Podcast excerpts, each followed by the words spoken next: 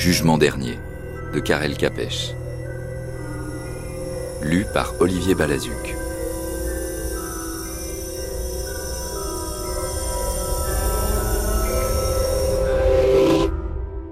Le célèbre assassin Kugler, auteur de nombreux crimes, objet de plusieurs mandats d'arrêt et recherché par une armée de policiers et d'enquêteurs, avait juré qu'on ne l'attraperait jamais. Et en effet, on ne l'a pas attrapé. Du moins vivant. Le dernier de ces neuf crimes fut de tuer le policier venu pour l'arrêter.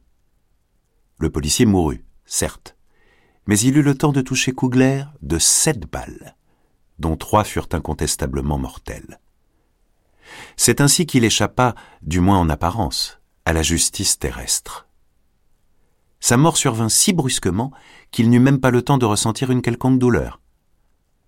Lorsque son âme quitta son corps, elle aurait pu s'étonner de l'étrangeté de cet autre monde dans lequel elle pénétra, un monde hors de l'espace, gris, et infiniment désert. Pourtant ce ne fut pas le cas. Pour un homme qui avait connu les prisons d'Amérique, l'autre monde n'était qu'un environnement comme un autre, où, avec un peu d'audace, on parvient à trouver son chemin, comme partout ailleurs. Enfin, le moment arriva pour Kugler d'affronter l'inéluctable jugement dernier. L'état d'urgence régnant au ciel en permanence, il fut traduit devant une cour spéciale où siégeaient trois juges, et non devant un jury populaire comme il aurait pu s'y attendre en raison de ses méfaits. La salle d'audience était très simplement meublée, comme sur terre, avec une exception notoire. Il manquait le crucifix sur lequel d'ordinaire les témoins prêtent serment. Les juges étaient tous d'âge respectable, conseillers émérites au visage sévère et las. Les formalités furent des plus banales. Kugler, Ferdinand, sans profession, né tel jour, mort le... On s'aperçut alors que Kugler ne connaissait pas la date de sa mort. Il se rendit aussitôt compte que cet oubli lui portait préjudice aux yeux du tribunal, et il se renfrogna. De quoi vous reconnaissez-vous coupable demanda le président. De rien, fit Kugler d'un air buté. Qu'on amène le témoin, soupira le président un vieillard majestueux, imposant, vêtu d'un manteau bleu parsemé d'étoiles d'or, se présenta devant Kugler. À son entrée, les juges se levèrent, et Kugler, envoûté, fit de même. Le tribunal ne se rassit que lorsque le vieillard eut pris place. Monsieur le témoin, Dieu omniscient, commença le président, ce tribunal vous a convoqué afin d'entendre votre témoignage dans l'affaire Ferdinand Kugler. Comme vous êtes la vérité suprême, il est inutile que vous prêtiez serment. Nous vous demandons simplement, dans l'intérêt de la procédure judiciaire, de vous en tenir à l'affaire en cours et de ne pas vous égarer dans des détails sans valeur juridique. Quant à vous, Kugler, vous êtes prié de ne pas couper la parole au témoin. Il sait tout. Vos dénégations ne serviraient donc à rien. Le témoin est maintenant prié de commencer sa déposition. Après avoir prononcé ces paroles, le président ôta ses lunettes dorées et s'accouda commodément à son fauteuil, se préparant visiblement à un long exposé du témoin. Le plus âgé des assesseurs se pelotonna pour dormir. L'ange greffier ouvrit le livre de la vie. Le témoin, Dieu, tout sauta légèrement et commença. oui, Kugler, Ferdinand. Ferdinand Kugler, fils d'un membre du conseil d'administration d'une usine, fut depuis son plus jeune âge un enfant difficile. Il adorait sa mère, mais il avait honte de le faire savoir. C'est pourquoi il se montrait récalcitrant et indiscipliné. Mon garçon, tu as fait enrager tout ton entourage. Tu te rappelles comment tu as mordu le pouce de ton père le jour où il a voulu te donner une fessée pour avoir volé une rose dans le jardin du notaire? C'était pour Irma, la fille du percepteur, se rappela Kugler. Je suis au courant, dit Dieu. Elle avait sept ans à l'époque. Et tu sais ce qu'elle est devenue ensuite? Non. Elle a épousé Oscar, le fils du propriétaire de l'usine, mais il lui a transmis une maladie vénérienne, et elle est morte des suites d'une fausse couche. Te rappelles-tu de Rudy Zaruba? Qu'est-il devenu? Il s'est engagé dans la marine et a péri à Bombay. Vous étiez les deux pires gamins de toute la ville. Ferdinand Kugler était un voleur avant de fêter son dixième anniversaire et mentait tant et plus. Il avait de mauvaises fréquentations, comme Dlabola, ce mendiant ivrogne avec qui il partageait ses provisions. Le président fit un geste de la main, comme pour signifier que cela n'avait peut-être rien à voir ici. Mais Kugler demanda d'une voix timide Et sa fille Qu'est-elle devenue Marca dit Dieu. Elle s'est complètement égarée. Prostituée à quatorze ans, elle est morte à vingt et s'est souvenue de toi dans son agonie. À quatorze ans, tu étais déjà presque un ivrogne, et tu te sauvais souvent de chez toi. Ton père est mort de chagrin, et ta mère s'est usé les yeux à force de pleurer. Tu as déshonoré les tiens. Et ta petite sœur, ta jolie petite sœur, Martichka, ne s'est jamais mariée faute de trouver un jeune homme qui eût accepté d'entrer dans la famille d'un malfaiteur. Elle est toujours en vie, seule et misérable, totalement épuisée de coudre toute la nuit et humiliée par les maigres recettes que lui octroient ceux qui prennent pitié d'elle. Qu'est-ce qu'elle fait en ce moment? En ce moment, elle est chez Volchek, en train d'acheter du fil. Te souviens-tu de cette boutique? Un jour, tu avais six ans, tu y as acheté une bille en verre coloré. Le même jour, tu l'as perdue. Et tu n'as jamais réussi à la retrouver. Tu te souviens de ta tristesse et de ta colère De combien tu sanglotas? Où a-t-elle donc bien pu disparaître? demanda Cougler avec animation. Au pied de la gouttière, dans le caniveau. Et figure-toi qu'elle y est encore trente ans plus tard. En ce moment, il pleut sur la terre et ta bille tressaute dans un bouillon d'eau froide. Kugler baissa la tête, vaincu par l'émotion. Le président rechaussa ses lunettes et dit calmement Monsieur le témoin, venons-en à l'affaire. L'accusé est-il coupable d'homicide? Le témoin acquiesça de la tête. Il a tué neuf personnes. La première dans une bagarre et son séjour en prison a achevé de le corrompre. La deuxième fut une maîtresse infidèle. Il fut alors condamné à mort, mais il s'échappa. La troisième, un vieillard qu'il dévalisa. La quatrième, un veilleur de nuit. Comment ça Il est mort? cria Cougler. Il est mort trois jours après que tu l'as agressé, dans d'atroces souffrances, dit Dieu, laissant six enfants.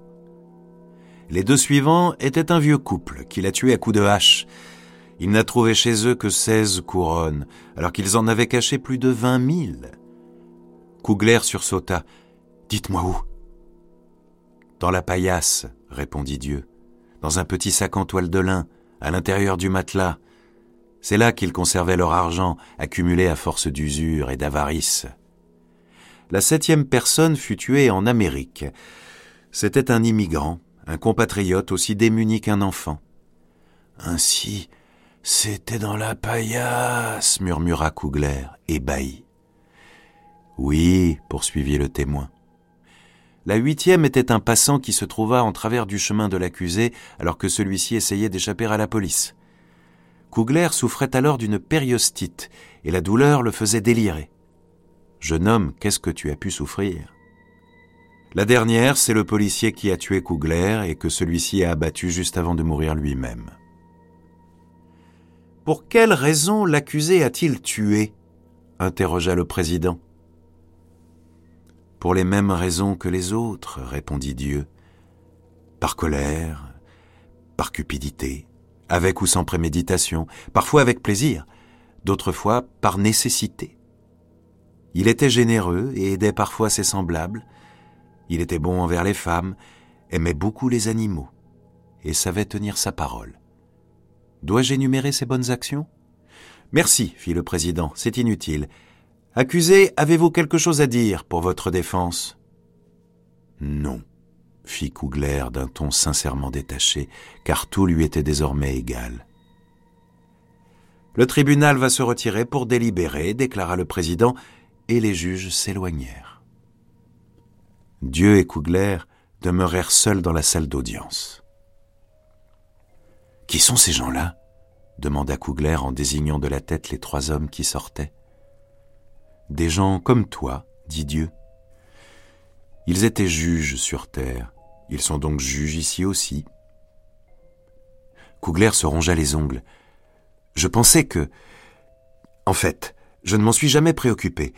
Seulement je m'attendais à ce que ce soit vous le juge. Puisque... Puisque... Puisque je suis Dieu, acheva l'imposant vieillard. Mais c'est justement à cause de cela, tu comprends? Comme je sais tout, je ne peux absolument pas être juge. Si les juges savaient tout, absolument tout, ils ne pourraient pas juger. Ils pourraient seulement comprendre. Comprendre à en être malade. Comment pourrais-je te juger? Le juge, lui, ne connaît que tes crimes. Moi, je connais tout de toi. Absolument tout, Cougler. Je ne peux donc pas te juger. Et pourquoi, même au ciel, les juges sont les mêmes? Parce que l'homme est fait pour l'homme. Moi, je ne suis que témoin, comme tu vois. Ce sont les hommes qui prononcent le verdict, même au ciel. Crois-moi, Cougler, c'est très bien ainsi. Les hommes ne méritent pas d'autre justice que la justice humaine. À ce moment-là, le tribunal revint de la délibération et le président annonça d'un ton sévère Pour neuf homicides, avec ou sans préméditation, pour vol à main armée, pour violation d'interdiction de séjour, pour port d'armes prohibées, ainsi que pour le vol d'une rose, Kugler Ferdinand est condamné à la réclusion en enfer à perpétuité. La condamnation prend effet immédiatement. Affaire suivante, s'il vous plaît. L'accusé Machat Frantichek est-il dans la salle?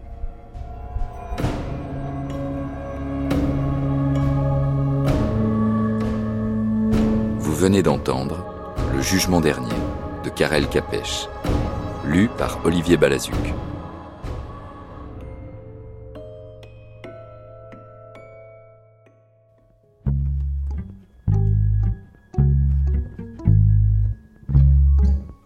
Le Voyant de Karel Capèche. Lu par Alain Fromager. Voyez-vous, monsieur le procureur, pontifiait monsieur Yanovitch, je ne suis pas facile à berner. Je ne suis pas un juif pour rien, n'est-ce pas? Mais ce que fait ce type me dépasse. Ce n'est pas simplement de la graphologie, c'est. Je ne sais pas ce que c'est. Voici comment cela fonctionne. Vous lui donnez une page manuscrite dans une enveloppe décachetée. Il ne regarde même pas ce qui est écrit. Il se contente de glisser les doigts dans l'enveloppe et de toucher l'écriture. Ce faisant, il grimace comme si quelque chose lui faisait mal. Et bientôt, il commence à dépeindre le caractère de l'auteur. D'une telle façon, vous en seriez interloqué. Il décrit cette personne à la perfection, jusqu'au moindre détail. Je lui ai donné une enveloppe avec une lettre du vieux Weinberg. Il a tout découvert, sans omettre son diabète et sa faillite prochaine. Qu'en dites-vous? Rien, répondit sèchement le procureur. Peut-être qu'il connaît le vieux Weinberg. Mais puisqu'il n'a même pas regardé l'écriture, protesta M. Yanovitch. Selon lui, chaque écriture aurait sa propre aura, qu'on pourrait parfaitement percevoir au toucher. Ce serait un phénomène purement physique, comme les ondes radio. Monsieur le procureur, cela n'a rien d'une arnaque. Ce prince Karadak ne se fait même pas payer. Il serait issu d'une très ancienne famille de Bakou. C'est un russe qui me l'a dit. J'ai une idée. Venez voir par vous-même. Il sera chez nous ce soir. Il faut que vous veniez voir. Écoutez, monsieur Yanovitch, dit le procureur, c'est bien joli, mais je ne fais qu'à moitié confiance aux étrangers, surtout quand j'ignore de quoi ils vivent. Je crois encore moins les Russes et moins encore ces magiciens. Et si, pour couronner le tout, il s'agit d'un prince, alors ma méfiance est entière. Où a-t-il appris cela, dites-vous? Ah, en Perse. Fichez-moi la paix, monsieur Yanovitch. L'Orient entier est une escroquerie. Monsieur le procureur, se défendit Yanovitch, ce jeune homme explique tout cela d'une manière tout à fait rationnelle. Pas de magie ni de force mystérieuse. C'est de la science pure et simple, je vous le dis. C'est du bluff, voilà tout, dit le procureur d'une voix pleine de reproches. Vous m'étonnez, monsieur Yanovitch. Vous vous êtes passé des sciences exactes durant toute votre vie et désormais vous vous en recommandez. Écoutez, si cela avait quelques fondements, on le saurait depuis longtemps, non? Vous savez quoi, monsieur le procureur, venez voir. Si c'est une supercherie, vous vous en rendrez compte. Vous êtes calé dans ces affaires, mon cher ami. Personne ne saurait vous entortiller, n'est-ce pas? Difficilement, je pense, répondit le procureur modestement. D'accord, je vais venir, monsieur Yanovitch, mais uniquement pour surveiller de près les doigts de votre phénomène. Les gens sont d'une crédulité dans notre pays, c'est une honte. Ne lui dites pas qui je suis. Tenez, j'apporterai une page manuscrite dans une enveloppe, une page très spéciale. Vous pouvez compter sur moi, mon ami, pour prouver qu'il s'agit d'un imposteur. Il faut dire que monsieur le procureur, plus précisément monsieur le procureur général Klapka, devait siéger au procès d'Hugo Muller, inculpé pour meurtre avec préméditation. Monsieur Hugo Muller, industriel et millionnaire, était accusé d'avoir souscrit une importante assurance sur la vie de son jeune frère, Otto, et de l'avoir ensuite noyé dans l'étang de Doxanie. Il était en outre soupçonné d'avoir fait disparaître sa maîtresse des années auparavant, ce qu'on n'avait évidemment pas pu prouver. Bref, c'était un procès décisif pour la suite de la carrière du procureur. Il avait travaillé le dossier avec toute la diligence et toute la sagacité qui avait fait de lui le plus redoutable des avocats généraux. L'affaire n'était pas évidente. Le procureur aurait donné n'importe quoi pour avoir une seule preuve directe. Mais dans l'état des choses, il lui faudrait plutôt se fier à sa faconde pour obtenir des jurés que M. Muller soit condamné à la potence. Car pour un avocat général, c'est une affaire d'honneur. Ce soir-là, M. Yanovitch était quelque peu sur les nerfs. Il fit les présentations à voix basse.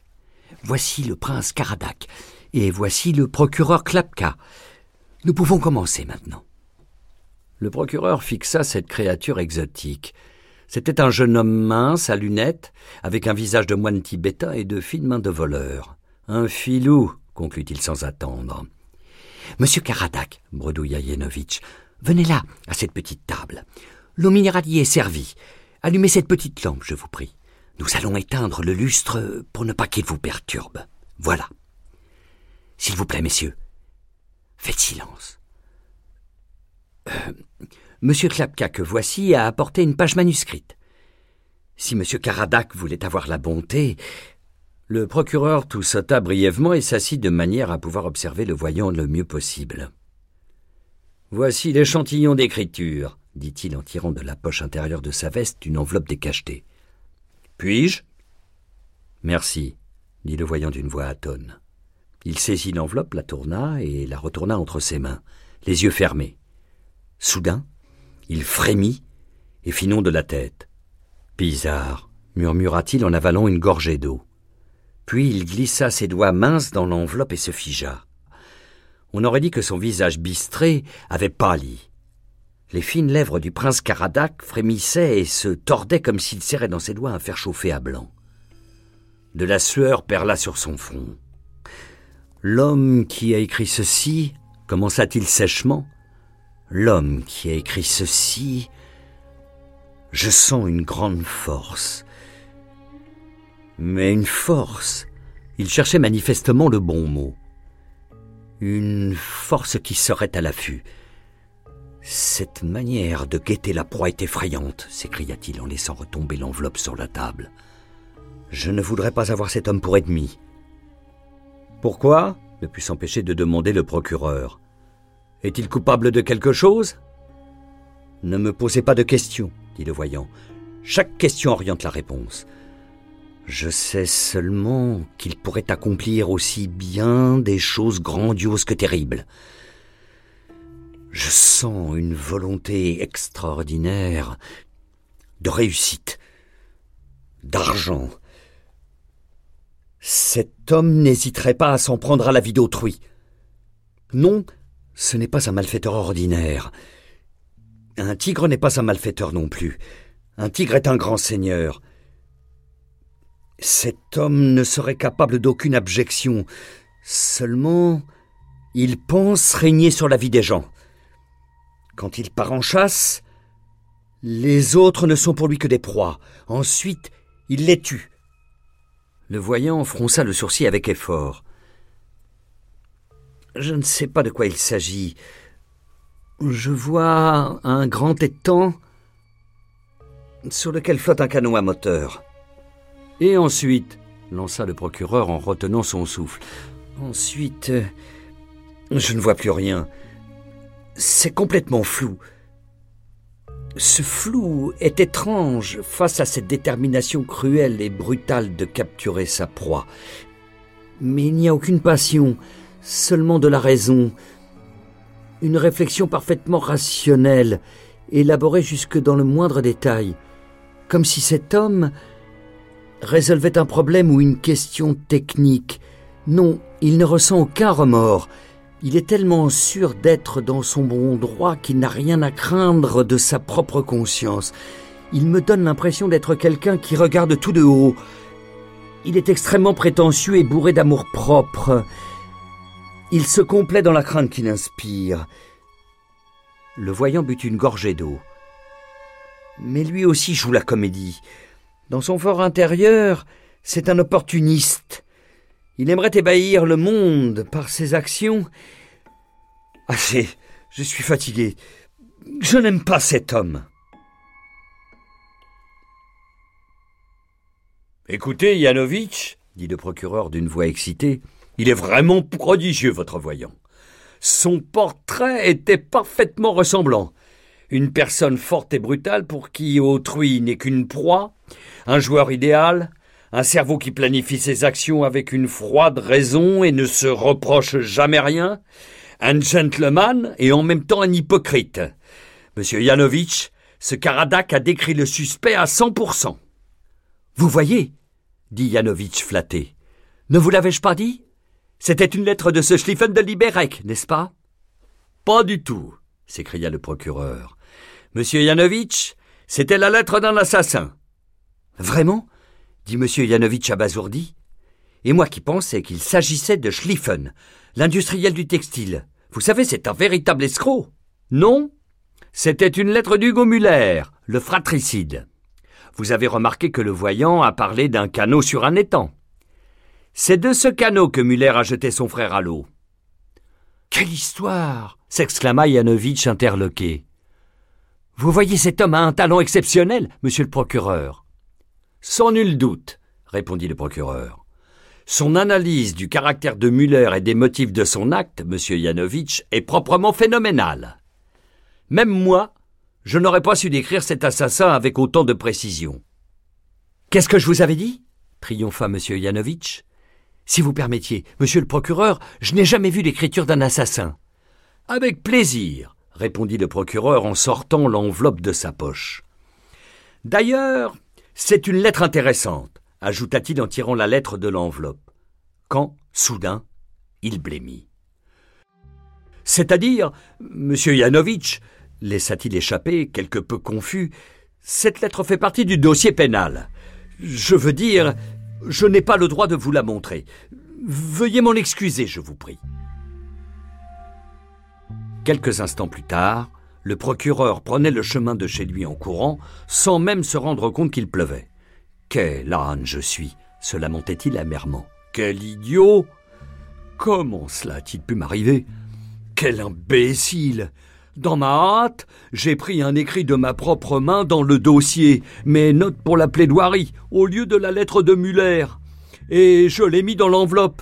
Quel crétin je suis. Alors c'était mon écriture. Merci bien. Tu vas voir, espèce d'arnaqueur? Je t'attends au tournant. Mais en fait, songea le procureur en tentant de se calmer. Les paroles du voyant n'étaient pas si terribles que cela, dans l'ensemble. Une grande force, une volonté extraordinaire, oui? Je ne suis capable d'aucune abjection. En réalité, c'est plutôt flatteur. Je ne ressens aucun remords, encore heureux. Je n'ai pas à en avoir. Je ne fais que mon devoir. Et la réflexion rationnelle, cela aussi c'est juste. Mais l'hypocrisie, là, il se trompe. C'est tout de même une belle arnaque. Soudain, il s'arrêta. Évidemment, se dit-il, les paroles du voyant peuvent s'appliquer à n'importe qui. Ce ne sont que des généralités. Tout homme est un peu comédien et un peu opportuniste. Voilà tout le truc. Dire des choses dans lesquelles tout un chacun peut se reconnaître. C'est bien cela. Décidé, le procureur, ouvrant son parapluie, rentra chez lui de son pas énergique et régulier. D'où Jésus? Se lamentait le président du tribunal en ôtant sa robe. Déjà sept heures. Les choses ont encore traîné. Il faut dire que le procureur Klapka a parlé pendant deux heures. Mais, chers collègues, il a remporté la partie. Obtenir la pendaison avec de si faibles indices, voilà ce qu'on appelle un succès. Il faut dire qu'on ne sait jamais avec un jury. Il a très bien plaidé, reconnut le président en se lavant les mains surtout lorsqu'il a décrit le caractère de Muller. C'était un portrait exhaustif. Vous savez, le caractère inhumain, monstrueux de cet assassin, c'était vraiment à vous faire trembler. Vous vous souvenez de ces mots, chers collègues? Ce n'est pas un malfaiteur ordinaire. Il n'est capable d'aucune ruse. Il ne ment ni ne vole, mais quand il tue un homme, il agit calmement comme s'il faisait échec et mat. Il ne tue pas par passion, mais guidé par une réflexion rationnelle, comme s'il résolvait un problème ou une question technique. C'était très bien exprimé, chers collègues. Et aussi, quand il part en chasse, les autres ne sont pour lui que des proies. Certes, son histoire de tigre était un peu théâtrale, mais les jurés l'ont apprécié. Ou alors, ajouta l'assesseur, quand il a dit Cet assassin ne ressent aucun remords, il est tellement sûr de lui Tellement assuré d'avoir raison, il n'a rien à craindre de sa propre conscience. Ou encore, cette description psychologique, poursuivit le président du tribunal en s'essuyant les mains avec la serviette. C'est un hypocrite et un opportuniste qui aimerait épater le monde par ses actions. Ce Klapka, dit l'assesseur avec admiration, quel adversaire redoutable. Hugo Muller, coupable par douze voix, dit le président éberlué. Qui l'aurait dit? Klapka a donc fini par le faire condamner. Pour lui, c'est comme un jeu d'échecs ou une partie de chasse. Il prend chaque procès tellement à cœur. Chers collègues, je ne voudrais pas l'avoir pour ennemi. Il aime se faire craindre, répondit l'assesseur. Il est un peu prétentieux, c'est certain, dit le respectable président songeur. Mais il a une volonté extraordinaire, surtout celle de réussir. Une grande force, chers collègues. Mais le président ne trouvait pas le mot juste. Venez. Allons donc dîner.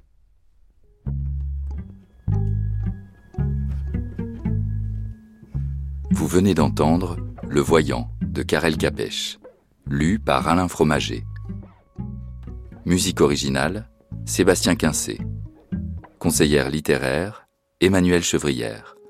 Prise de son, montage, mixage, Claire Levasseur, Titouan Oex. Assistante à la réalisation, Sophie Pierre. Une réalisation de Baptiste Guiton. Karel Capèche, Conte d'une poche et d'une autre poche, dans la traduction de Barbara Faure et Marie Spoulette, est publié aux éditions du Sonneur.